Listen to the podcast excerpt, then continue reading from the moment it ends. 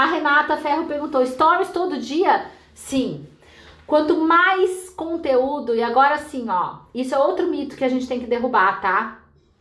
Se você consegue produzir um conteúdo que é relevante, não tem limite de quantidade. Ai, mas é muito conteúdo. Não tem limite. Se o seu conteúdo tiver qualidade, não tem limite. O que é chato e as pessoas deixam de seguir é se você faz um card, né? Um cardzinho com uma fotinho e uma propaganda todo dia. Aí isso é cansativo e as pessoas deixam de seguir. Agora, se você faz um conteúdo interessante, quanto mais conteúdo, mais interação você vai ter, tá?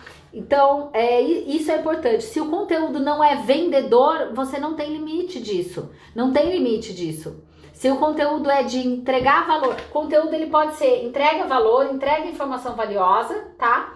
ele, ou conteúdo de bastidores, ou conteúdos pessoalíssimos. Esse, esses três tipos de conteúdo são os hots, são os melhores. De vez em quando você pode pingar uma, uma informação de um tratamento que você faz, pingar uma chamada para um tratamento que você está oferecendo novo, tá? Mas o, os top 3 são é, valor, informação valiosa para o paciente, bastidores do seu dia a dia em todas as suas situações e questões super pessoais, tá?